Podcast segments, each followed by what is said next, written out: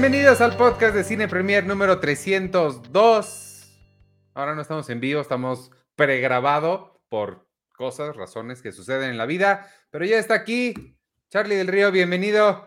Iván Ivanovich Morales, saludos, muchísimas gracias. Qué gusto seguir en esta transición dentro de los primeros episodios de la nueva centena de eh, capítulos en podcast de Cine Premier. La verdad que sí me llena de alegría y de emoción y creo que le hemos pasado muy bien las últimas veces. Eh, este ambiente relajado de baja presión que, que, no vivo en Cinemanet, por ejemplo, debo decírtelo. Me gusta muchísimo. Y gracias por, eh, y una disculpa a todos que no estemos en vivo, pero ya vi una función de prensa que no pienso perderme y por eso, y es a la hora en la que normalmente estamos al, al aire. Entonces, ups. Yo sí pienso perdérmela porque ya ni me acuerdo qué película. Ghostbusters, Ghostbusters, ah, Ivanovich. Ghostbusters Afterlife. No, pues que nos contarás qué tal está. Y este, también nada más mencionar que hace muchas semanas que no están Arturo, Penny y Sergio. Les prometo que sí están, no, no ha pasado nada, o sea, sí están en la vida.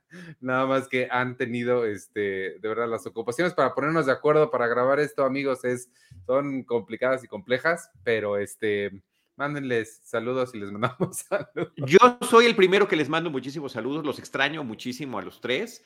Eh, tenemos muchísimos años de, colaborar juntos, me lo han permitido ustedes a través de, de Cine Premier y ellos también han estado muchas veces en Cinemanet. La última vez que estuvimos todos, pues fue ya hace casi un año, Ivanovich. En, en este finales de mes se cumple el 16 aniversario de Cinemanet y en el 15 aniversario tuvimos un programa especial con Cine Premier, un episodio especial padrísimo que ahí está para la historia y que está en el nuevo feed de Cinemanet que se llama Cinemanet Plus. Entonces, sí, un abrazo enorme para Penny, para Checoche y para Arturo, por favor. Esa fue aquella grabación épica también, ¿no? De, de es así, de varias horas. También que fue una vez más, donde, y esto no está mal, eh, lo digo de corazón, les copiamos la idea del podcastón de un, de un maratón para celebrar nuestro aniversario y fueron 15 horas eh, continuas un sábado de diciembre del año pasado, ¿no? Con, pues muy, como ustedes, con muchísimos amigos que nos han apoyado a lo largo de estos lustros, Ivanovich. Sí, estuvo, nosotros hicimos de 24 y sí fue una, una locura. a ver, a ver, yo con 15 quedé así, o sea, por poco no llego al 16, eh, entonces lo dejamos como una bonita experiencia que veo complicado repetir, pero padrísima, ¿eh? Padrísima. Eso eran las, las, las, las ventajas, es que es horrible hablar ventajas de la pandemia, pero si alguna ventaja tuvo es eh, la, poder hacer este tipo de cosas. Pues que aceleráramos la forma en la que nos conectamos y en la que sí, eh, ventajas colaterales, vamos a llamarles, de una tragedia global. Sí. Eh, y en ese sentido, pues sí, eh, en vez de tener que reunirnos y buscar la forma de encontrarnos en las oficinas de Cine Premier, apartar la sala donde se hacían las grabaciones o de reunirnos en algún estudio para hacer estas cosas, pues lo hacemos en línea y nos permite hacer más cosas. Eh, Muchas más. Pero sí, porque no nos la pasamos en esos trayectos todo el tiempo. Y ahorita ya con la, con la vida poco a poco regresando, todavía con cuidado, sí, ya cada vez se vuelve más complicado hacer este tipo de cosas, pero Fíjate qué bonito voy a unir los temas, porque yo soy muy bueno uniendo temas. Em, Modestia aparte. Otra de las cosas que nos ha permitido la pandemia y que a muchos cineastas, incluido el que vamos a hablar ahorita, no les ha gustado, pero a nosotros que estamos aquí y podemos ver las cosas en una pantalla este, de, la casa en lugar de tener que ir a cines o esperar las fechas que quieran, es que muchas películas fueron enviadas directo, a, directo al streaming este, esto ha generado muchísima controversia. A mí personalmente sí me gusta, obviamente me gusta la experiencia de ir al cine y demás, pero sí disfruto pues, poder quedarme en mi casa. Creo que, este, pues no sé, yo no tengo mucho problema con eso. E, es lo mismo del podcast, podemos hacer más cosas, podemos ver más cosas. Ciertamente hay unas que todas se ven mejor en el cine, sí, sin duda alguna. No hay, no, no lo estamos rebatiendo, pero la facilidad de ver algunas en casa pues nos permite ver otras, ¿no? Eh, sin embargo, las que sí he estado viendo en salas, pues te acuerdas, cada que estás ahí, dices, sí, pues así era, así es, así debe de ser, ¿no? Y una de esas películas es la que vamos a hablar ahorita, se llama The Many Saints of Newark. Eh, le pusieron, ya sabes cómo le quisieron poner en español? No. Te lo juro que no es chiste, pero le quisieron poner, o más bien en las redes de HBO, porque está en HBO Max, eh, Los Santos de la Mafia, porque a Los Santos de Nueva Jersey era muy complicado porque supongo que, ah, Dios mío, ¿qué es Nueva Jersey? Y la gente no va a entender. Sí, los muchos santos de Nueva Jersey se llama Los Santos de la Mafia para que quede absolutamente claro de qué estamos hablando. Perdón, ¿y esta película iba a llegar al cine? Sí. Ah, platícame de eso porque yo no lo sé. Esta, eh, bueno, la, para quien no sepa, es la precuela de Los Soprano, de la serie Los Soprano. La vendieron como que, la estuvieron vendiendo mucho como que era la historia de origen de Tony Soprano. Ahorita vamos a comentar sobre eso. Este, y David Chase, David Chase es el creador de Los Soprano. La película la dirige Alan Taylor, que es uno de los directores más frecuentes de Los Soprano.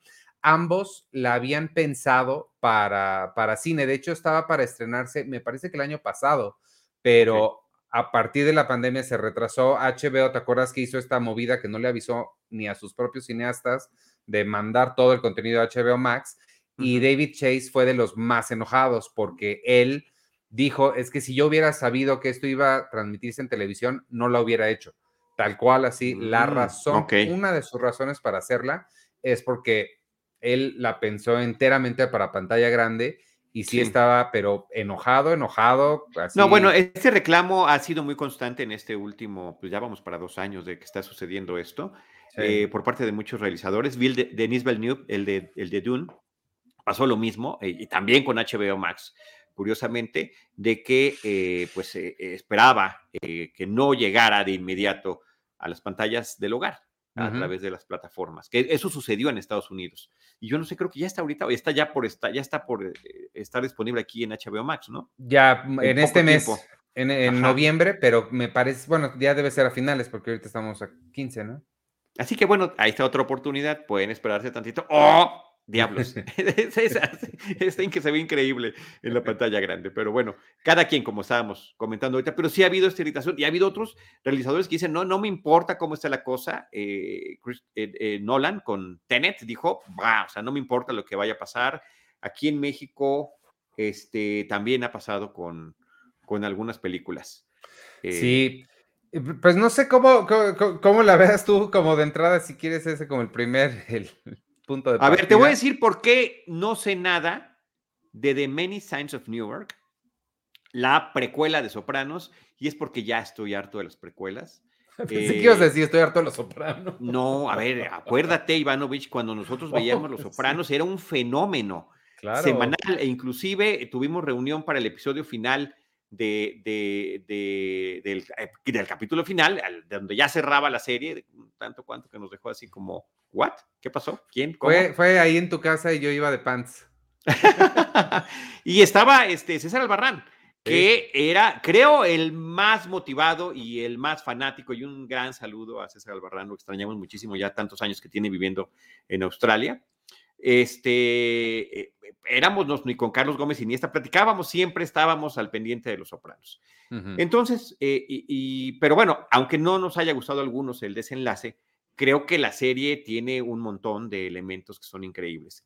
Pero desde que se anuncia, que además, fíjate qué tan despistado estoy que yo hasta pensé que iba a ser una serie precuela. No investigué nada porque, en serio, ya eh, el tema de las precuelas lo siento increíblemente desgastado. Me da Creo que me da más flojera el tema de las precuelas que los remakes o las secuelas. ¿En serio? Eh, sí, porque es un afán de tratar de justificar lo que ya tenemos y que fue grandioso, eh, en muchos casos, ¿no? The Thing, La cosa del otro mundo, la de, la de John Carpenter. Justamente hacen una versión que es la precuela. Entonces, todo lo que ellos encuentran en la película de Carpenter de los ochentas, lo tienen que justificar para que pase y, ah, eh, este, este criatura de dos cabezas pasó esto, esto fue lo que pasó. Entonces te tienen que andar haciendo una disección y una sobreexplicación de cosas que siento que son innecesarias. Entonces, eh, eh, bueno, y las de Star Wars, ¿qué te puedo decir? O sea, nada me parece más desagradable que eso. El, el, pitch meeting de Han Solo está buenísimo porque justo eso dice, ves que explican de dónde obtuvo su nombre y, el, y, el, ejecutivo le dice, ¿y alguien se estaba preguntando eso? Pensé que nada más así se llamaba, ¿no? Y sí, creo que a veces explican, explican demasiado, pero me llama la atención que digas eso porque justo otra de las cosas que vamos a platicar hoy es una precuela y es una explicación de algo que. ¿Cuál? ¿Cuál? Pues eh, este Boba Fett no es precisamente un. Eh, no, pero, pero espérame, lo que vamos a platicar hoy es un documental que salió en el Disney Day, en el, en el Disney Plus Day, sobre el personaje, no sobre la nueva serie. La nueva serie no te interesa. Ahorita llegamos a eso, poco a poco. poco a poco, poco a poco, porque la nueva serie no es precuela. Ay, está bien. Mira, okay. The Many Saints of Newark la vendieron. Ah, sí, eso, eso, ok. The Many Saints of Newark. Eh, este, perdón, los Santos de la Mafia. No, que ocho cuartos. Este, la Many Saints of Newark la vendieron. Tú dices que no estuviste pendiente de la, de la promoción ni marketing ni nada. La vendieron muy, o sea, le echaron mucho este, énfasis al hecho de que era la historia de origen de Tony Soprano. Era literal de cómo Tony Soprano se convirtió en lo que es. Viendo la película, no es eso para nada. Y creo ni siquiera, Ni siquiera es Tony Soprano el personaje principal nada, ¿no? No es, eh, o sea, sí sale, pero está en, la periferia. De quien se trata es de Dicky Moltisanti, que en la serie sí se llega a mencionar, sabemos un par de detalles, pero más allá de que lo mataron y de que tenía problemas con las drogas, realmente no sabemos mucho y que era muy, eh, que era el héroe de Tony y que era el papá de Christopher Moltisanti. Claro. Creo que esa es la super parte importante que no debemos omitir. Creo que eso es prácticamente lo único que se sabía. Entonces, a mí eh, creo que como concepto, a mí sí me, sí, sí, sí me interesaba, me interesaba saber esto porque era, siento que era lo que estás describiendo de, de Boba Fett, como un personaje que supimos de él, pero no está necesariamente atado a la, a la serie original. A mí, cuando me enteré que era la historia de origen de Tony Soprano, sí me hizo dudar un poco, porque, porque sí, no sé qué tanto necesitamos saber cosas de él. Em, me ilusioné cuando vi de qué era realmente y luego la vi y me volví a decepcionar de nuevo. Pero cuéntame tú. A ver, la, la pregunta es, ¿quedaste completamente decepcionado? Eh, casi enteramente sí. Este, creo que em, lo que más me decepcionó es el, estilo, la profundidad, el desarrollo de personajes. Creo que lo que más nos gustaba a todos los que éramos fanáticos de Los Sopranos, lo que más nos gustaba, o lo que menos nos gustaba era toda la parte de la mafia. Lo que más te gusta es el desarrollo de personaje, todos los, los diferentes matices que hay y las intenciones ocultas de la gente. Pero creo eso que te lo regala, eso te lo regala con mayor amplitud una miniserie o una serie. Claro. Siempre y cuando esté bien hecha. No significa que cualquier serie lo va a lograr. No, The Big Bang Theory no lo hace, de verdad.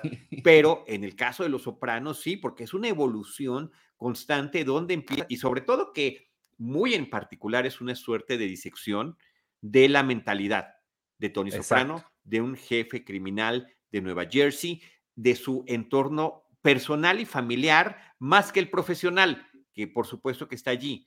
Pero el, tema es, ¿cuál es? O sea, exagerando, sería, ¿cuál es? Como si fuera un reality show de qué es lo que pasa en una familia de, alguien que es un mafioso. O sea, ¿cómo vive? ¿Qué tiene en su refrigerador? ¿Cómo, es, cómo son sus desayunos en familia?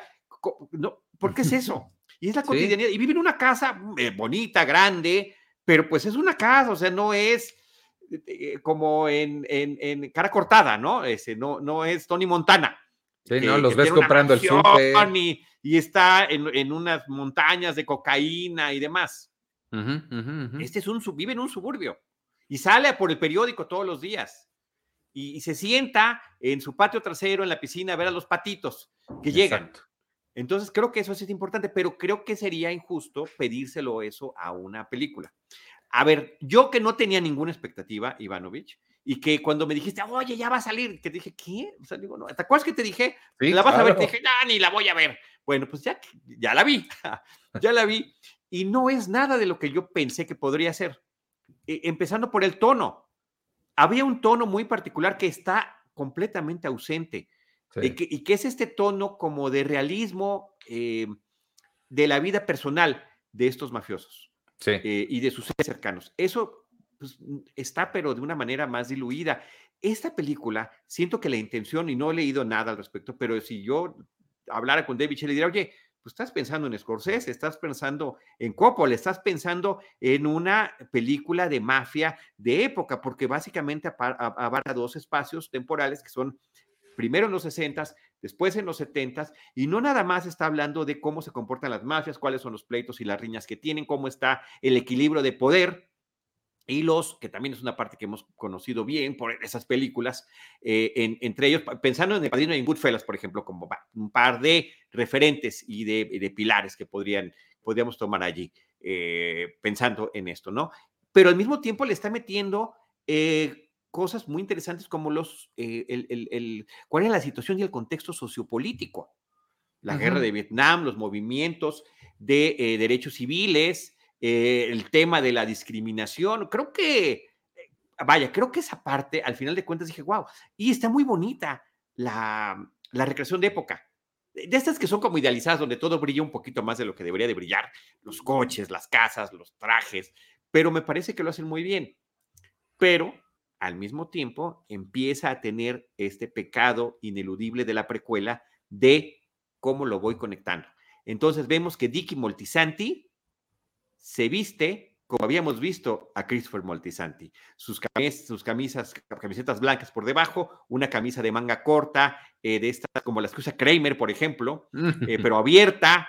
Este, vemos, creo que identificamos ese estilo, claro, si uno lo piensa, bueno, cronológicamente sería Christopher Moltisanti imitaba a, o le dijeron cómo se vestía su papá y así se viste él. Pero no, en la realidad es que es al revés lo, tratan de justificar de esa manera. Y pone, que por cierto, qué gran actor me pareció, fue una sorpresa porque yo no lo tengo ubicado de ningún lugar con todo y que la, serie Ivanovich tiene eh, un, reparto muy interesante de conocidos y desconocidos, pero Alessandro Nibola, que sale como Dicky Moltisanti, me, me sorprendió muchísimo este, e, en esas conexiones que hay con, otras películas, pues está Ray Liotta con un doble personaje, está Vera Farmiga, que me parece que está muy bien, Corey Stoll, que yo creo que es un gran actor, este, eh, también está presente, John Bernthal, que yo lo conocí con eh, The Walking Dead, y a través de una serie de papeles que ha tenido, lo he visto increíblemente versátil, hasta ser el mejor Punisher que creo que hemos tenido en, en adaptación live action este, que es la, serie de Netflix justamente y que sale, emerge muy bien conectada de la de Daredevil. Entonces creo que en términos de reparto de conocidos y desconocidos está, está muy bien la serie. A mí, a mí se me hizo terriblemente desaprovechado el, reparto, especialmente Vera Farmiga. Creo que, o sea, sí, entiendo lo que dices de que es injusto pedirle tanto desarrollo de personajes a una película como una serie. Sí, estoy de acuerdísimo, tienen 180 horas versus dos, pero no creo que sea algo que no pueda hacer una película. Y hablando mismo de la mafia, creo que conoces mucho más a, Michael Corleone en la primera que de lo que conoces aquí jamás a, cualquiera. Entonces sí creo que se, enfocó demasiado en plot, en, lo que estaba pasando en lugar de mostrarnos un poquito, un, un poquito más de desarrollo de ellos y sobre todo, hablando de Vera Farmiga, la serie, eh, la serie de Los Soprano comenzó en la cabeza de David Chase como la historia de la mamá. La, mamá, digo, desafortunadamente Nancy, Nancy Marshall se murió antes de que pudiera terminar la serie y ya no continuó su personaje. Fue cuando entró Janice como a reemplazar esa figura eh, femenina conflictiva, pero, pero la historia era de los dos. Entonces, sí me parece una oportunidad súper desaprovechada de ver aquí cómo era Livia Soprano con toda su, toda su fuerza y queda relegada ahí al fondo. La otra cosa, hablando también de los, de los demás personajes, que me cayó muy mal, me cayó en la punta del hígado, como dicen, es esta necesidad de Corey Stoll, de, de, todos los que están alrededor, de imitar y hacer las catchphrases que les conocemos a los, porque ya creo que estaba ya pasándose al territorio de la parodia. Esta no, a ver, espérame, yo tengo ese, sí, todos ellos, eh, los que, eh, los, las versiones jóvenes o más jóvenes de personajes que tenemos perfectamente bien identificados, a Silvio, a Junior, a Pussy, diablos, quedaron, no, no están cerca de la parodia, son parodias, están, están como para hacer, podemos cortarlos, editar esos pequeños pedazos y los mandas a Saturday Night Live. Sí. Y quedan quedan como parodia. la, cabecita volteada de Silvio, los ademanes del otro, la actitud de Pussy. Fíjate que el que vi más moderado fue a Junior. Creo que, creo que Corey Stoll eh, no cayó en lo mismo que cayó en los demás. Tenía la caracterización, ¿en qué? Los lentes enormes, icónicos y representativos de, de Junior. Con él, sobre todo, más que los manerismos, sobre todo los diálogos. Hay una frase muy famosa de Junior que en la serie la dice una vez, es una grosería que dice Your, your sister's cunt o algo así, grita, y aquí en la película la dice como dos veces. Y sí es como que, ok, sí entendemos que usa, o sea, sobre todo en diálogos, que, que repite muchas frases que en la serie las dijeron una vez. Es que yo tengo la serie muy fresca, acuérdate. Ok, ok, ok, ok. No, no, no, te entiendo. Este, pero sí me, me, ¿cómo decirlo? Eh, bueno, Poli también está súper caricaturizado. Sí siento que eso es una cosa que eh, definitivamente es un grave error. Es un grave error tratar, tratar de verlos exactamente como eran. A veces creo que hubiera sido más interesante marcar un poquito de distancia, que sí me haya ese medio parecido físico, pero no la caricatura. Termina una caricatura muy terrible. Regresando al tema, de la profundidad de los personajes. Ivanovich, eh, permíteme una vez más ser el abogado del diablo. Era una, esto es una película coral, es, son muchísimos personajes de los conocidos que ya teníamos identificados y por otra parte de los nuevos que habían sido solamente mencionados y que finalmente vemos en la pantalla, particularmente a, los hermanos, eh, al papá, de Tony Soprano y a su hermano Junior y al tío Dicky Moltisanti, ¿no? Y más la mamá de Christopher y se va ampliando así el círculo familiar y laboral de todos estos personajes. Entonces, veo esa dificultad. Sin embargo, algo que me pareció muy increíble de Vira Farmiga, a mí me parece que es una mujer muy guapa, este, aparece en, Los Infiltrados, por ejemplo, de, de Scorsese, y su caracterización como Livia, creo que tenía un doble propósito, al menos es el que yo vi, porque cuando la vi a la mamá de Tony Soprano dije, diablos, se parece a Carmela. O sea, qué tremendo parecido con Carmela, lo cual te hablaría de otro, ampliar todavía el espectro de problemas psicológicos eh, y mentales de, de Tony Soprano, de este complejo de Edipo y esta relación tortuosa con su mamá. Entonces la caracterizan hasta con la nariz justamente para parecerse a la actriz original. Y yo creo que con lo poco que vimos de Livia, te queda claro, te queda claro su relación con el papá y su relación con los hijos. Igual con Janis, sale muy poquito, un personaje también que disruptivo es en la vida de, de, Tony Soprano en la serie. Y aquí la vemos como esta adolescente, sí, ya empezando a tener esos desplantes. Ahí no está, creo que ni, ni y ahorita vamos con el caso de Tony Jr. o de Tony, de Tony, Tony, perdón, no Jr., Tony Soprano, en sus dos vertientes, niño y después adolescente, que, este, que se salieron de la caricatura y que yo tampoco sabía el tema del casting Ivanovich. Cuando lo vi, dije, ¿qué, está, qué es esto? O sea, en serio, le tuve que poner pausa, porque hay, hay grandes eh, ejemplos de, de casting que dices, wow, pusieron a este niño y luego pusieron su versión adulta y qué bien quedó cómo se parecen. Pero yo vi este, a, este actor haciendo Tony Soprano y dije, es que es igualito a James Gandolfini. O sea, no puede ser.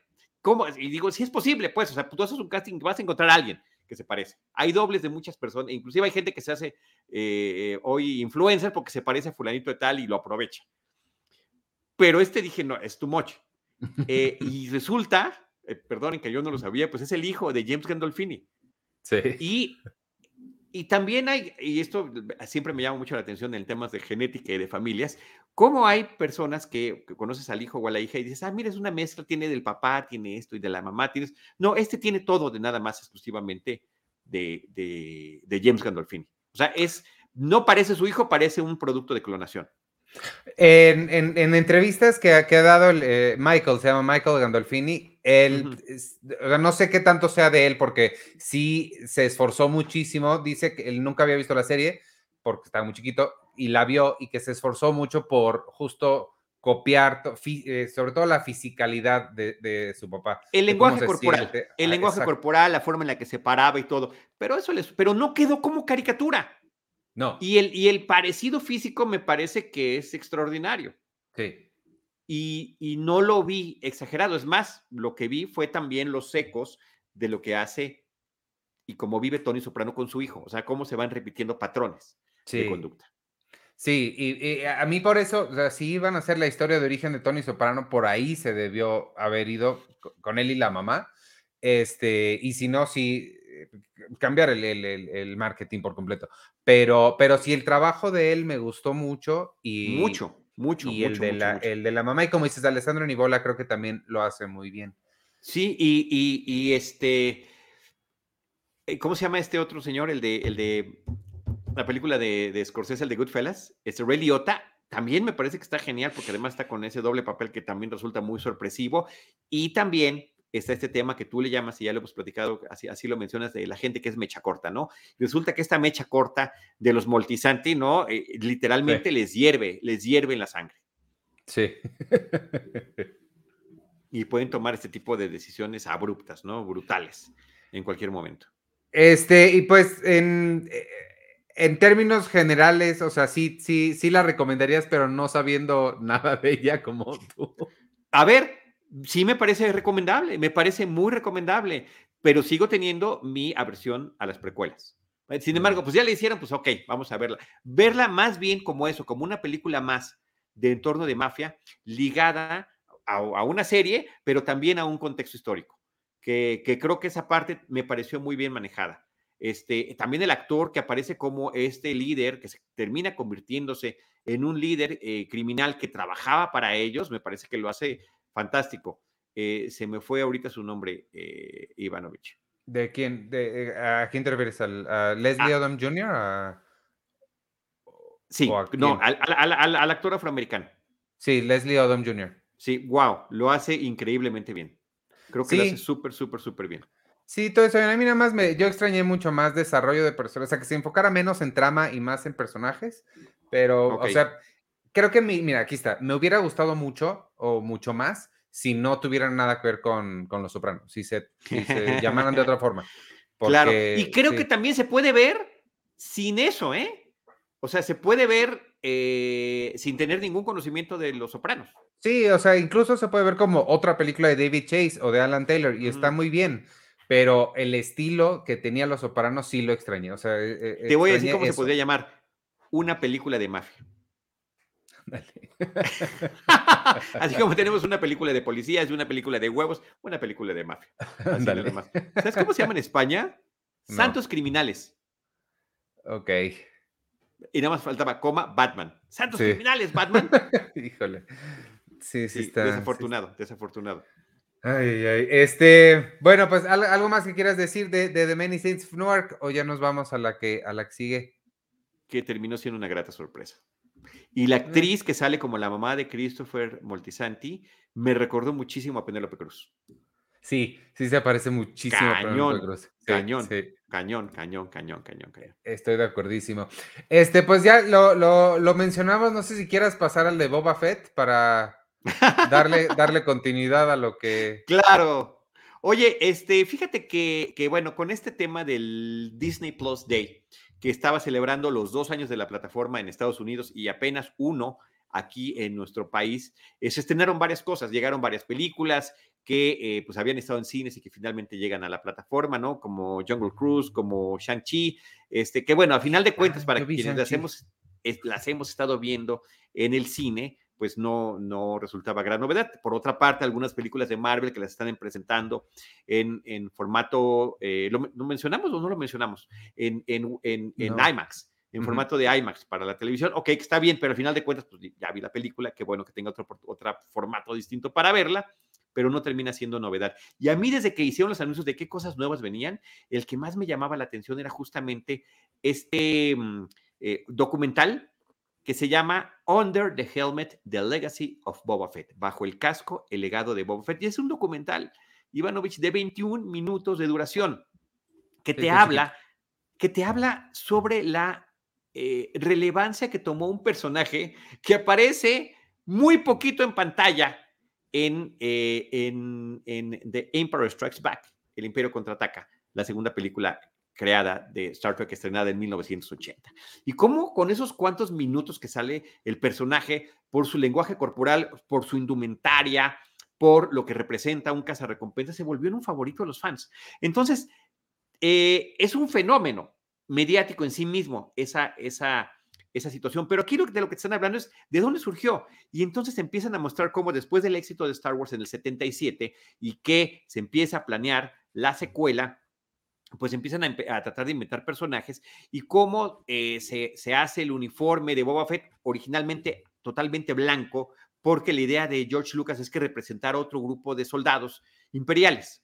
Y después ya finalmente no hubo presupuesto. Y bueno, ¿qué tal si lo metemos con los Bounty Hunters? Y entonces ya lo dibujaron. Entonces te habla de todo el proceso de la gente que estuvo involucrada ahí. Ben Burtt, que es el creador de todos los sonidos de Star Wars, desde Arturito, los Jaguars, eh, el lenguaje de los Hotis, de todo el audio de, Star Trek lo crea Ben Burtt. Ben Burtt sale para hablar de dónde sale el, sonido del Slave One y todo lo que estaban trabajando cómo habían planeado el jetpack, eh, el lanzafuegos, todo estaba, eso sí, todo estaba, estaba creado y al final de cuentas lo, generan así. Y luego, ¿por qué también eh, la única cosa, posiblemente la única cosa rescatable de aquel especial de Navidad, eh, a que ahora está, pues la cosa que más aborrece George Lucas en toda la vida de sus personajes y que permitió que se hiciera, este, donde sale la casa de de la familia de Chewbacca, que están esperando el regreso del papá y que parece un programa de siempre en domingo más que, más que un, programa Star Wars. De las cosas buenas que tiene es, es y está disponible por ahí en, en versiones no oficiales en YouTube. Jamás lo encontré en, versión oficial porque lo odia George Lucas. Y, y, la verdad que es, lo ves y sí es aborrecible. Pero tiene una versión animada con el personaje de Boba Fett, que también le da este aire de, de, intriga y de acción al personaje. Entonces, eso eh, termina abonando, que eh, es poco conocido, es parte de la historia del personaje. También está otro grabado, no sé si en 16 milímetros o en Super 8, que está increíble en cine, pues, como para un desfile navideño del el pueblito de, de, ¿Sí lo viste entonces? Sí, sí, sí. Ah, ok, ok, pensé que no lo habías visto. No, sí. del, eh, del pueblito de George Lucas, metió a, que fueran este, Darth Vader y el desconocido Boba Fett. Y fue un fenómeno. La gente le, pedía autógrafos a Boba Fett sin saber ni siquiera quién era. O sea, está padrísimo. Vamos a, vamos a verlo, ¿no? Entonces, ¿cómo después ya está todo el proceso de integrarlo a Return of the Jedi? Este detalle que, por ejemplo, como parece, a Ben Burtt le parecía un poco del oeste, este personaje, inclusive con la capita que tiene muy al estilo de, de Clint Eastwood en El bueno, el malo y el feo, este, dijo, pues es que, ¿por qué, qué tal estaría que sonara como si tuviera espuelas cuando va caminando?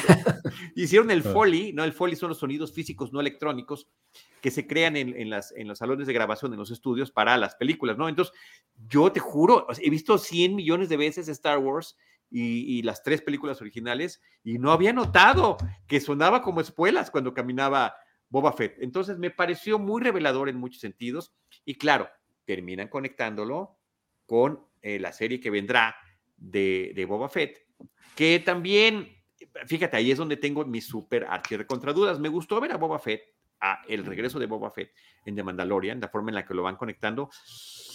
Pero crear ya The Book of Boba Fett, le estás quitando lo que lo hacía interesante, que era el misterio alrededor del personaje. Hay personajes que mientras menos sepas, mejor. Pues sí. cuando ya te lo terminan sobreexplicando con una precuela o con una secuela, ya no funciona. Ah, para mí, o sea, sí, eso creo que es muy cierto. Creo que hay personajes de quienes entre menos sepas es mejor, eh, dependiendo, pero para mí depende mucho qué tipo de personaje sea quién lo está haciendo y las razones de existencia de ese personaje. En el caso de lo que decíamos de Soprano, yo tenía la, la esperanza de que, de que David Chase tuviera toda esta historia ya formulada desde antes y nada más nos lo está contando ahorita. En el caso ahorita de Boba Fett, a mí no, no, la, la, serie no me emociona muchísimo por lo mismo. Y este documental lo, lo que hizo fue, me dio mucha risa, como decisiones que fueron tomadas en 10 segundos, porque no las estaba pensando mucho, resultaron en tanta cosa. Y, y me da mucha risa toda la gente que pasa horas y horas y horas eh, tratando de conectar las cosas, de cómo algo significa algo más, y esta persona que tiene la posición de el guardador del canon en, en Star Wars, porque no, no, no, no, son historias que hayan sido construidas orgánicamente, sino ¿por qué existe? Porque nada más les alcanzó para hacer uno. ¿Y por qué tiene las espuelas? Pues porque sonaba padre. Y después tienen que ponerse a inventarle una razón para que un güey que vive en un lugar donde ni hay caballos tenga espuelas. Me gustó mucho, también la, parte que a mí me gustó mucho es esto que comentabas de que eh, existe, eh, eh, la primera vez que lo vio el público fue en el especial de Navidad. Pero luego, la forma en la que está estructurado en el documental, alguien dice, no, no, pero esa no fue la primera vez. La primera vez fue en un desfile a donde lo mandaron. Y como esas decisiones tan que también tienen mucho que ver con la época, que antes no era tan corporativo todo el asunto, no tenía que pasar por 23 diferentes aprobaciones. Nada más se lanzaban a hacer las cosas y decían, eh, eh, fue la con mucha ingenuidad, con mucha ingenuidad. Mucha ingenuidad, tanta que el vestuario que trae ese Darth Vader y ese, ese Boba Fett en el desfile son los de la película, no, no era una réplica. Es una locura. Imagínate eso, no, no podría haber nada más prohibido hoy en día que permitir que una propiedad eh, del estudio, eh, un costume del estudio estuviera en la calle y más aún uno de algo que no ha salido. Bueno, sería la cosa más pecaminosa del universo. Y ahí había, vamos a ponerlo, ah, es el desfile de mi pueblo, pero qué bien está ese registro que yo desconocía. O sea, eso fue lo que me encantó. Y cómo la serie de reflexiones y, la, el contarnos esa historia de ese personaje y de cómo fue creado y los sonidos y el disfraz y los colores, pues se las están contando quienes lo vivieron, quienes estuvieron allí, eh, que pertenecían a la, producción de la película o en Use Light and Magic, está Joe Johnston, está Ben Bord, está Kathleen Kennedy, que siempre fue productora, aunque ahorita no, no sea santo nuestra devoción, también el, rol que ha tenido Steve Sansweet, que es primero como gran coleccionista de, posiblemente el más grande mm. coleccionista de Star Wars, y después empleado de Lucasfilm eh, para promover eh, toda la, la, parafernalia en torno a este universo, pero también Dave Filoni, que termina siendo, y esto siempre lo comenta muchísimo Enrique Figueroa Naya, pues una especie de discípulo y posiblemente el mejor discípulo de George Lucas y que ha llevado eh, todo este legado. Em, Jeremy Bullock, que fue el hombre que traía el, traje de, de, Boba Fett y quien le da este lenguaje corporal y la forma en la que voltea para un lado, para el otro, que levanta la mirada, que también lo hacía también más icónico pues ya falleció, pero allá hay algunas eh, eh, grabaciones y, registros con él, que está padrísimo. O Temuera Robinson, que es quien hizo el eh, Django Fett, que es el quien, a quien clonan para hacer los, los, clones de la película y que tiene a su hijo, que también entrevistan al actor que fue el niño, ¿no? Entonces, vaya, siento, me quedó la impresión de que a pesar de ser tan breve, el material que nos están presentando es como muy enriquecedor y, y que nos brinda muchas de estas ingenuidades que estás mencionando, pero que salen del corazón y, le dan algo de, dentro de un universo que ha sido tan abusado en términos de marketing, le encontramos que también había mucho corazón detrás de todo. bueno, el hecho de que la capa, la primera capa que le ponen, oye, vamos a ver cómo se ve con una capita, era una toalla de Star Wars. E, ese tipo de detalles así que dices, es que pudo haber pasado en mi patio, pudo haber pasado en mi casa, pude haber sido yo. Eso, e, eso me encantó. Y ahorita pensando en lo que hacen hoy, que es, me acuerdo mucho, el, ejemplo más ridículo que, que, recuerdo de estos secretismos que intentan guardar por ninguna razón es que no dejaron dar a, este año no dejaron a Benedict Cumberbatch dar entrevistas en video para otra película, creo que para la de Jane Campion, que porque el peinado, el, el color que tenía en el pelo, no sé qué es, iba a ser un spoiler para la nueva de Doctor. Ese tipo de cosas ahorita me parecen un nivel tan ridículo. Absurdo. Y entonces me encanta ver este tipo de ejemplos de cómo las cosas funcionaban y nadie se quejó y la gente lo amó y aún así hizo los millones y millones y millones. Sí, sí, sí. Eso se me hizo muy bonito. Entonces, bueno, y, obviamente también, y entonces regresamos a lo mismo. ¿Por qué fue creado este documental? Pues para hacer más ruido sobre el inminente lanzamiento en diciembre de 2021 de la nueva serie de Boba Fett, que por cierto, con todo lo que ya dije eh, me queda una lucita de esperanza por lo bien realizada que está de Mandalorian y a quien considero la mejor secuela, o sea, lo mejor que ha salido después de, como secuela, de las tres películas originales de Star Wars, ¿no? De, de, de, A New Hope, de, eh, de Empire Strikes Back y de Return of the Jedi. Sí, definitivamente sí es, eh, creo, que también. Yo no he visto las caricaturas, las animaciones, perdón, pero de live action al menos sí es. Sí, no, no, este, absolutamente. estoy hablando de live action, sí. También con las animaciones tengo mis, mis, mis, pros y contras. Pero qué gran documental. Eh, me da ganas de irme a sentar a verlo otra vez. pues puedes, porque solo dura 21 minutos. sí, está increíble. Oye, este, yo quiero hacer un comentario que no teníamos en la lista de cosas que mencionar, pero lo platicamos la semana pasada. Que siempre, terminamos hablando de The Office por una razón o por otra. Porque es increíble. Por porque es, increíble, porque es increíble. Pero déjame decirte algo que pasó en esta, que nos explotó la cabeza en este hogar. Y ya les había platicado a ti y a, a, quienes nos hacen el favor de acompañarnos que desde el año pasado, con el tema de la pandemia, aquí nos hemos encerrado en esta casa y hemos podido ver con mi hijo eh, en su tránsito de los 10 a los 11 años, un montón de series que nos habían gustado mucho y que vimos Modern Family, que vimos Community y que vimos 30 Rock completito y que ahorita estábamos en The Office. Según yo, era nuestra segunda vuelta completa de The Office. Y de repente empezamos a ver episodios y yo, ay, caray, yo no me acuerdo de esto. Andy, ¿tú te acordabas de esto? No, pues no, pues a lo mejor ya no nos acordamos. Bueno, llegó un punto en que nos dimos cuenta que no vimos las últimas tres temporadas de The Office. Y entonces, ¿cómo es que no la veíamos si semanalmente era uno de nuestros grandes momentos de, convivencia y de disfrute el estar viendo esta serie y sufrir con la vergüenza ajena que te genera Michael Scott y compañía dentro de este proyecto? Y entonces, ¿qué, fue, lo, qué fue lo que pasó que dejamos de ver The Office? Y, ah, mira, que está este niño que tiene 11 años. Entonces, claro, fue cuando nació, fue cuando nació Carlos y ah. que, pues, obviamente tu, tu, vida se trastoca, tus horarios ya no, ya no tienen ningún sentido y se nos fue. O sea, y se nos fue.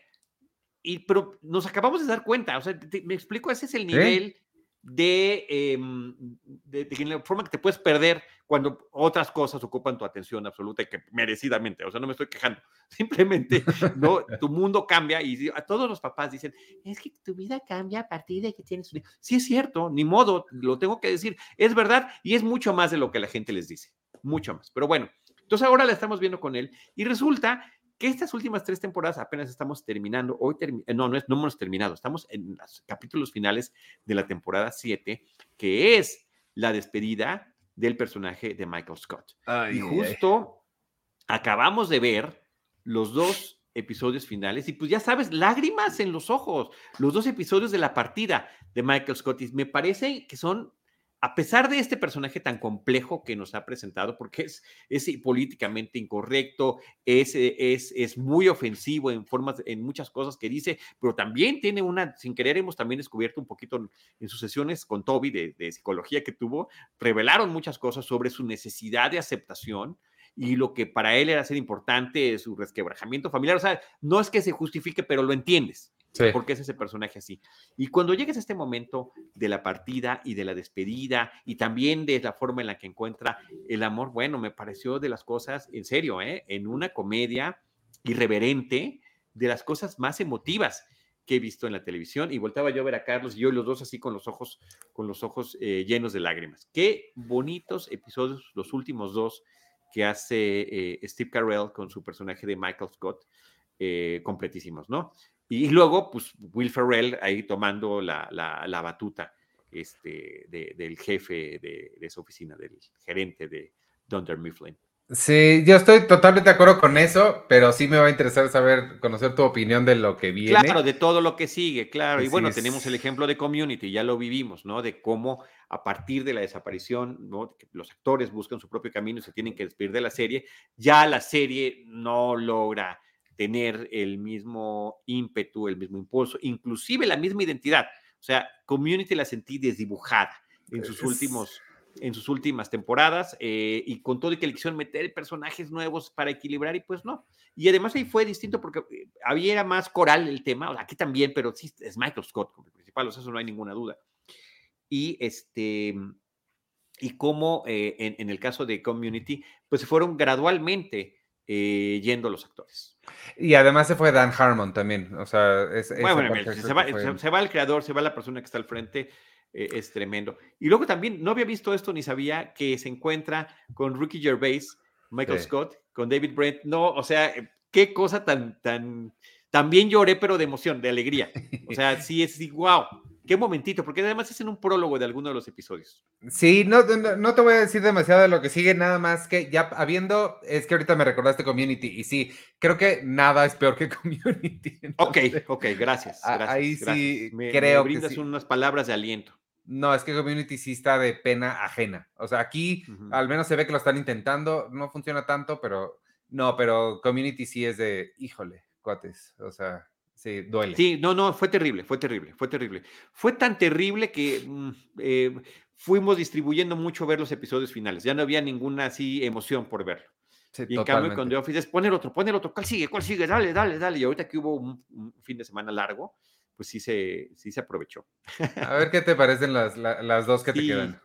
Vamos a ver, vamos a ver. Bueno, esa era mi anécdota, que me pareció muy increíble, porque fue un descubrimiento así de que nos voló la tapa de los sesos.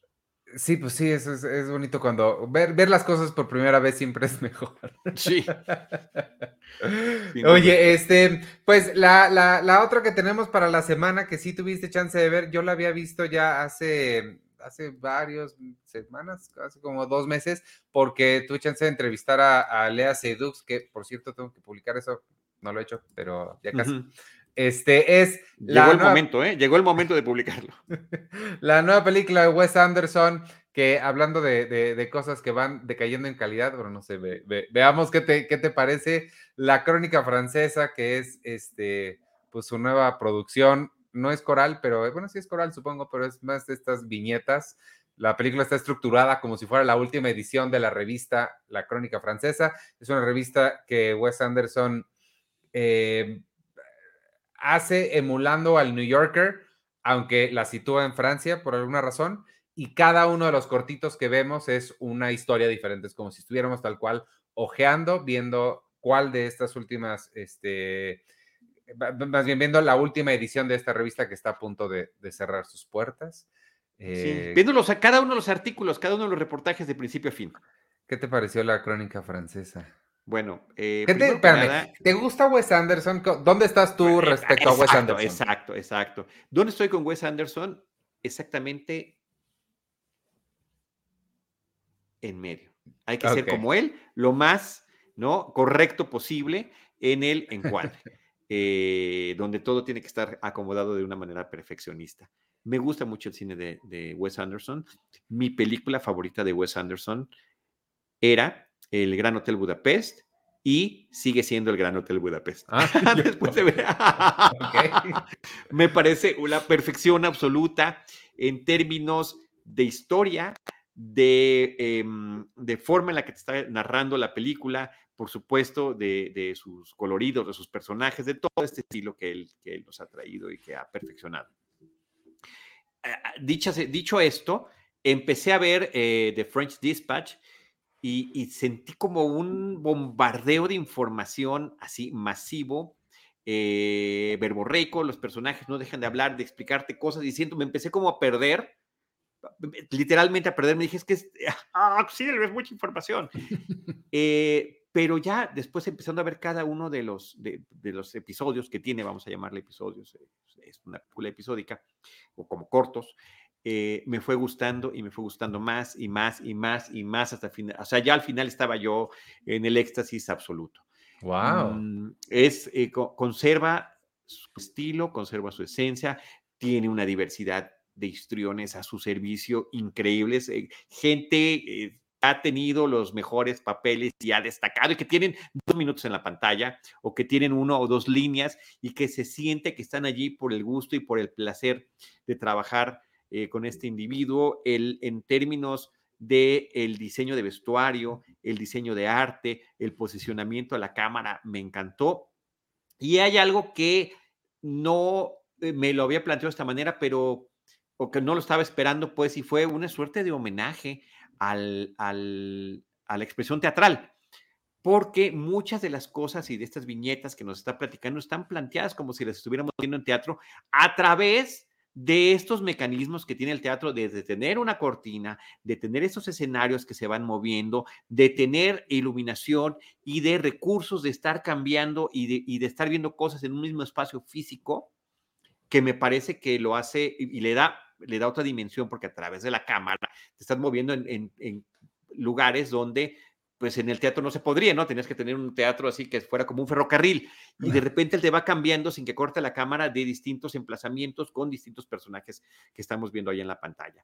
Me parece que es sorprendente, hay un nivel de, eh, poético, de verdad, no lo digo de una manera de, cero presunción, pero es, es poesía pura todo lo que estamos viendo ahí en la pantalla y unas historias eh, muy bien contadas que van de distintos aspectos de la vida desde la perspectiva de extranjeros viviendo en una población francesa, que te hablan sobre la comunidad, sobre movimientos eh, sociales, sobre las diferencias generacionales entre eh, eh, los jovencitos y las personas adultas, em, sobre relaciones familiares, cómo opera una, estación de policía. Esto está todo idealizado, por supuesto. Y el crimen eh, que se termina organizando para tratar de solucionar tal o cual circunstancia, cómo de repente te puede llevar. Y esa, yo creo que también, creo que una pregunta eh, que no debería eh, formularse, pero que resulta obligada es, ¿y cuál sección, cuál apartado te gustó más, cuál corto te gustó más? Eh, de la película. Y bueno, yo sí tengo un favorito absoluto que es el, el, que narra Jeffrey Wright. No, me parece que es como el más completísimo de todos. Eh, por su amplitud, por la diversidad de recursos para manejar el lenguaje cinematográfico y fue algo que me súper encantó eh, en esta película de Wes Anderson. Siempre juega mucho con eso y ahorita siento que logró expandirlo, logró expandirlo. Y sin embargo, no, esta película no termina ocupando un lugar más grande en mi corazón que la que tiene el, Gran Hotel Budapest, porque siento que la continuidad de la forma en la que está contada el Hotel Budapest eh, conecta más con, mi estilo de... Además hay mucho humor, la película es, es irónica en todo momento, no es de carcajada, no es de, ¡ah, mira eso! No, es de que te la pasas toda la película como sonriendo de, de las puntadas tan interesantes que te está, que te está planteando. Sí, a mí, a mí, eh, yo extrañé un poquito el humor. Me hubiera gustado un poquito más de humor, em, porque sí tiene muchos chistes visuales, esto que, le gusta a él mucho, como si fuera casi una caricatura, que me hace querer ver una animación de él, animación, animación, no, no, no stop motion, sino animada. Aquí tiene. Como la sección que tiene. Exacto, aquí tiene una sección animada que, que me gustaría como quedarnos un poquito más ahí. Creo que le vendría muy bien a él. Este, yo con Wes Anderson tengo una relación de, conflictuosa, conflictuada, de conflicto, porque no siempre me gusta.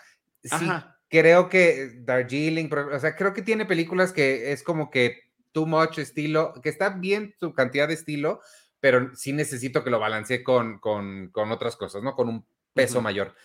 Y eso fue lo que me faltó a mí un poquito de esta, que tiene mucho más que otras, Em, porque además no era su intención, ¿no? Justo como son estas crónicas, eh, no es necesariamente una película de personaje que tengas que conocer intenciones y demás. Entonces me, gustó eso, pero sí me hizo falta un poquito más de, profundidad. Em, la, otra cosa que extrañé muchísimo es, es y, es similar a lo que decía antes de ver a Farmiga, tienes a Elizabeth Moss ahí y ponerla sentada en una silla diciendo cuatro líneas y siento así que, híjole, qué desperdicio de, tenerla ahí. Pero creo que las viñetas en sí funcionan como siempre. Hay unas más exitosas que otras.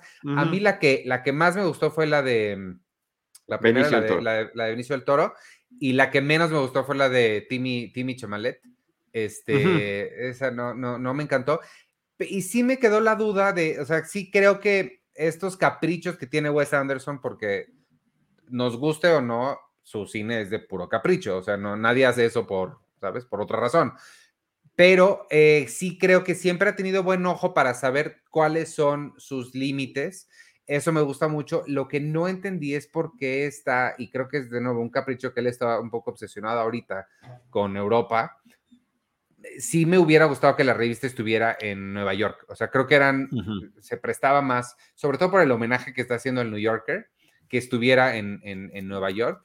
Pero este, y siento, eh, eh, eso no, entiendo por qué está en Francia. Pero fuera de eso, creo que está bastante, bastante bien la película. Es este, exitosa lo que quiere hacer, creo. Sí, no, bueno, lo hace, lo hace súper bien. Yo, yo no tengo la respuesta que tú eh, a la pregunta que estás planteando. Este, no he platicado con Wes en estos días, pero yo pensaría que tendría que ver con un tema de estilo, o sea, lo que tú puedes tener en, en términos de arquitectura, eh, de historia y de estilo en una ciudad francesa que ni siquiera es París, te la plantea en otro lugar, eh, pues posiblemente sea lo que le haya llamado la atención, sobre todo siendo como es. La música de Alexander de Plat me parece que está increíble. No tengo queja porque te lo dije desde el principio de que tenga a grandes histriones diciendo dos cosas. Ninguna, ninguna. Me parece que que todos los que están allí dijeron, pues es que vamos a participar en la película, ¿no? Y, está Benicio del Toro, Edren Brody está sensacional, Tilda Swinton como siempre, Lía Seydoux me parece que también está formidable en su personaje, Fran, eh, Frances McDormand, Timothy Chalamet no está mal, pero mm, sin querer me recordó este anuncio comercial que hizo este, mm, de Edward Scissorhands eh, recientemente eh, para algún, alguna campaña. Jeffrey como que... él, como que tiene cara de ser de película de Wes Anderson, ¿no? Siento que... Le queda muy bien. O, de Tim Burton, yo no sé por qué no lo ha llamado todavía. Este, Jeffrey Wright, wow, o sea, sí me quedé, su presencia, su entonación, su personaje, todo lo que pasó con, con la historia de Jeffrey Wright, me encantó. Matthew Amalric también me parece que está sensacional, o sea, no, de verdad, de verdad, Steve Park como, este, eh, está increíble su historia, ¿no? De este cocinero, de este chef que trabaja para la estación de policía y que de repente parece que nada más tiene un diálogo y después siempre no, no lo sé. Y bueno, Bill Murray como el gran editor y justamente el hombre con cuya vida eh, concluye este, esta revista, esta publicación semanal. Owen Wilson, Bob Balaban, Henry Winkler, no sé, o sea, este, es, mucho, es mucho, es, un, es un bombardeo este, visual, eh, informativo que, te están dando. Y, yo no sé, Ivanovich, pero tú que llevas tantos años en, trabajando en el mundo editorial, yo como colaborador también, wow, o sea, me dieron ganas de llegar a escribir algo bonito. O sea, te, creo que es muy motivadora para decir, este, sí tenemos, sí se necesita. Eh, y es padre, y creo que lo hemos hecho, o sea, lo hemos hecho a veces que tienes un límite para hacer alguna nota, alguna entrevista, alguna crónica, pero siempre ha habido esa oportunidad de, ¿no? de, de, plantear las cosas a través de las palabras, de alguna vivencia que tuvimos en torno, en nuestro caso, del registro cinematográfico. Allí hablan sobre la cobertura de comida, de obituarios, de eh, eh, espacios físicos, históricos, sociales, noticiosos, etcétera, etcétera, ¿no? Pero bueno, a mí me gustó mucho eso y también también, eh, en términos personales, me hizo esta reflexión sobre el valiosísimo que yo siempre lo he valorado muchísimo, y aquí te lo expreso a ti y a Carlos Gómez Iniesta y a, este, y a Eduardo Scheffler y a César Albarrán, la labor editorial con los escritores, con los colaboradores, ¿no? Que uno está en esto que se puede llamar cuando estás eh, en cualquier, en cualquier profesión, en este caso escribir, estás ensimismado con tu texto y eh, ocurre lo que se llama ceguera de taller, ¿no? O sea, puedes revisarlo 10 veces tú mismo, pero no vas a ver que repetiste una palabra o que te faltó una idea o cualquier cosa. Entonces, por eso está la labor editorial, lo mandas a la editorial de tu revista y entonces te lo regresan con observaciones o te llaman, oye, pero ¿por qué no hablaste más de esto? ¿O por qué no expandes sobre esto? ¿O por qué no quitas esto que está siendo repetitivo? Y ahí me parece que de una manera muy elegante te están también eh, haciendo ese énfasis en esa, en esa labor del editor en tu libertad que le das a tus escritores, pero también en el momento que dices, oye, esto está así, esto está acá, eh, ¿qué onda con esto? Sí, la película es, terriblemente nostálgica, creo que sí tiene, está llena de nostalgia hacia no solo a las publicaciones impresas, sino a un tipo de publicación impresa más allá del, del, New Yorker, esta idea de estas crónicas, esa labor con, con, con el editor, creo que, creo que sí tiene mucha, mucha nostalgia y me daría curiosidad saber si alguien que no ha trabajado, porque nosotros hemos trabajado en impresos muchos años, alguien que no tenga esa conexión emocional, si, eh, cómo, cómo recibirán esa, esa nostalgia hacia ese eh, estilo de periodismo que ya, pues ya prácticamente ni siquiera existe. O sea, eh, esta, porque nosotros lo que hacíamos es pues, reportajes y demás en impresos, pero esta estás hablando de ensayos y crónica y un tipo de revista además muy elevada, que, que no todo el mundo tuvo acceso. No sé qué tanto amarre esa, esa nostalgia con, yo, el Yo creo que bien, porque de, alguna manera todos hemos sido lectores, también de, independientemente de lo que te dediques. Entonces, eh, todos hemos sido lectores y todos hemos tenido alguna publicación eh, favorita o algún libro favorito o algún autor favorito, aunque sea libro vaquero o aunque sean eh, las obras de Molière. O sea, y creo que allí es donde podría haber esa conexión. Yo, yo creo que sí, yo creo que sí, pero bueno, pues ya también esperaremos, por supuesto, opiniones en, en torno a este asunto, pero es lo que yo pensaría. En fin, me pareció una gratísima experiencia, gratísima experiencia. Sí, vale mucho la pena. Y esta creo que sí, más que eh, Many Saints of Newark, sí vale mucho la pena verla en, pantalla grande. Absolutamente. Por, por todo lo que es Wes El impacto visual y auditivo que tiene la película. Sí, exactamente. Este, pues muy bien, no, eh, nos quedamos con algunas cosas ahí en el tintero. No sé si las quieras mencionar rápidamente. Oye, sí, la voy a mencionar tan breve, tan breve como es, porque la verdad que me, me, pareció muy divertido. Entre las cosas que estrenaron en el Disney Plus Day está Olaf Presenta, Olaf Presents, y que yo tenía absolutamente cero ganas de ver, pero eh, mi hijo me dijo, vamos a verla, son súper poquitos episodios. Y la idea es formidable. No es la primera vez que se presenta una idea como esta, pero creo que está muy bien ejecutada. Y es que a partir de una, de, algo que sucedió en eh, la película de Frozen 2, eh, que es que en algún momento Olaf se para al centro y empieza a platicarles a otros personajes que no habían estado en, los acontecimientos de, lo que pasaron en la película primera, se los empieza a contar desde su punto de vista y lo empieza a contar de una manera un tanto cuanto teatral, donde él mismo está haciendo varios personajes. Y, es muy divertido, o sea, les está contando la uno a los personajes de la dos, mientras están presentes los personajes con, con quien él los vivió. Eh, obviamente para que te dé risa, tienes que conocer la historia de la película anterior y, y, la forma en la que la hace y la cuenta en un par de minutos. En este caso, los cortos duran cuatro minutos. Y Olaf, digamos que se para en ese mismo punto donde estaba en aquella película de Frozen 2 para contar La Sirenita, Aladdin, eh, El Rey León, o sea, son unas cuantas eh, que y están increíblemente divertidas, te mueres de la risa.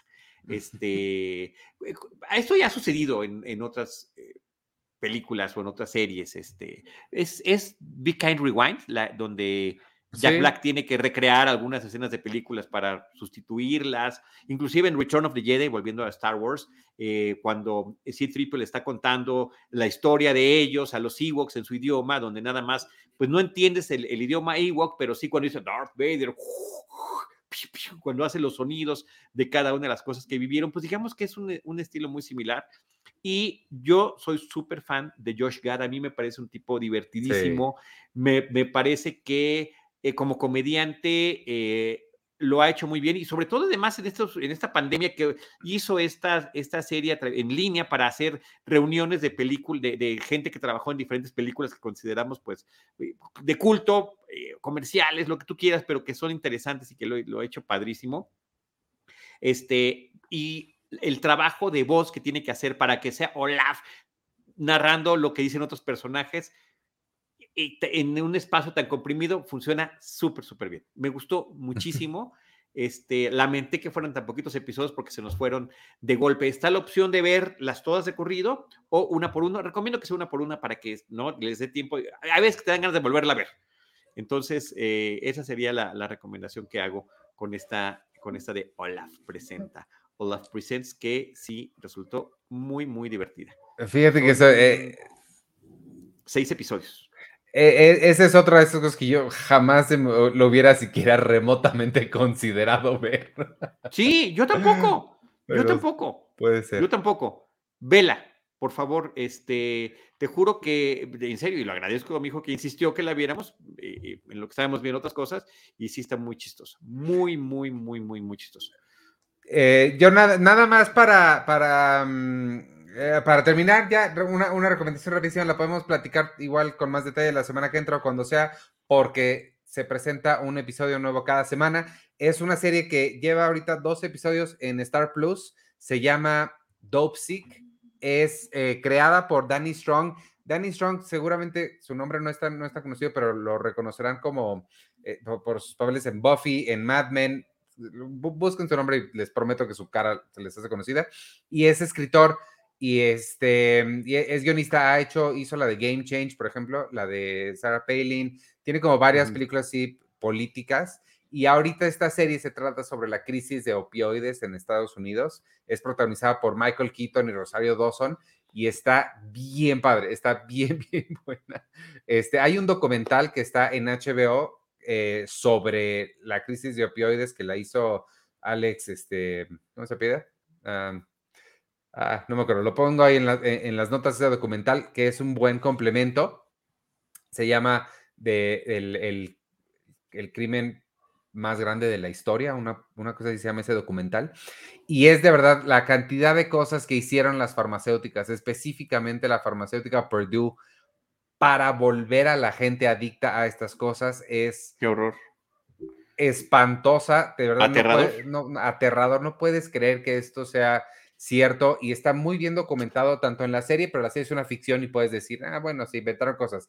Y ves el documental y literal sí eh, pasaban unas cosas de que arbitrariamente decían, no, mejor ahora vamos a hacer pastillas de 20, ahora de 40, ahora de 80 miligramos, y le aumentaban la dosis a la gente sin decirles que, más bien, no solamente no les decían que era adictivo, decían que no era adictivo, que no causaban adicción, cuando claramente sí lo hacían, y causaron una crisis este, espantosa, y, y sí es... Em, sí suceden cosas bien, bien fuertes que valen mucho la pena. Entonces, échenle un ojo ahí, se llama Dope Sick, está en Star Plus y la estoy viendo, les digo, es un episodio cada semana. Y ya vi Shang-Chi y pues es una película de Marvel que ahí está. ¿No, la habías visto? No, no la había visto. ¿Ni la, habían comentado aquí? Sí, pero yo no, porque yo no la había visto. Ok, ok. Oye, pues ya nada más con cosas que nos quedamos para la próxima semana. Yo traía Dexter New Blood, que ya tiene dos episodios. Ah, es cierto. Eh, eh, que están ya disponibles en Paramount Plus. Eh, la comentamos la próxima semana que está, que está interesante, sobre todo la forma en la que conecta después de tanto tiempo con la serie original de Dexter, que era de Showtime. Y, eh, y hay un documental, una serie documental que está saliendo en Estados Unidos a través del History Channel, que se llama The Center Seat, 55 años de Star Trek, que es el 55 aniversario de Viaje a las Estrellas. Y esta es una serie que está viendo de manera retrospectiva eh, la historia y la influencia de la serie y con unas cosas muy novedosas que después de, de, 55 años no se habían hecho, a pesar de que ha habido muchos documentales en torno al legado de Star Trek. El primer episodio, Ivanovich, te va a encantar. Ahorita no está disponible, busqué en History Channel eh, a través del canal de paga, porque además tiene dos, creo que tiene dos canales distintos, uno donde solamente pasan cosas de alienígenas, eh, no sé qué madre, este, y, y en el otro, y no encontré que lo tengan contemplado poner, hay que estar al pendiente porque está muy interesante. Y bueno, también si buscan en, la web hay posibilidad de, de, encontrar. Eh, apenas han salido un par de episodios. El uno está increíble, se llama Lucy Loves Trek, refiriéndose a Lucille Ball. Y te lo, acuérdate que te lo recomendé mucho, Ivanovich, porque justamente tú estabas haciendo, eh, pusiste en tus redes sociales eh, publicaciones en torno a Lucille Ball y a quienes físicamente para fotos o para, para otros productos la han la han interpretado. Entonces, eh, te va a encantar. Y a ti que te gusta la historia de la televisión y de las sitcoms, creo que eh, fue hasta revelador para mí que llevo toda una vida siendo fan de Star Trek. Y soy muy fan de I Love Lucy. De Star Trek no, yo no conozco tanto, pero específicamente de Lucy sí. Y este, pues lo, voy a buscar porque sí me, sí me llama mucho la atención todo lo que dices eh, y la, la energía con la que lo recomiendas. Y este, nada más quiero dejar en el récord que deje que quede grabado para que después me digan, no, qué razón tenías. Eh, te prometo que cuando estrenen aquí Amazon o quien sea que vaya a estrenar aquí Being the Ricardos, la nueva película de Aaron Sorkin sobre Lucille Ball y Desi Arnaz, le van a poner Lucy y Desi, un amor fuera de serie. Te lo prometo. ¿Por qué? ¿Por qué estás tan convencido? Porque así son. Lucy y Desi se llaman ellos, como Johnny y Jun, amor y locura.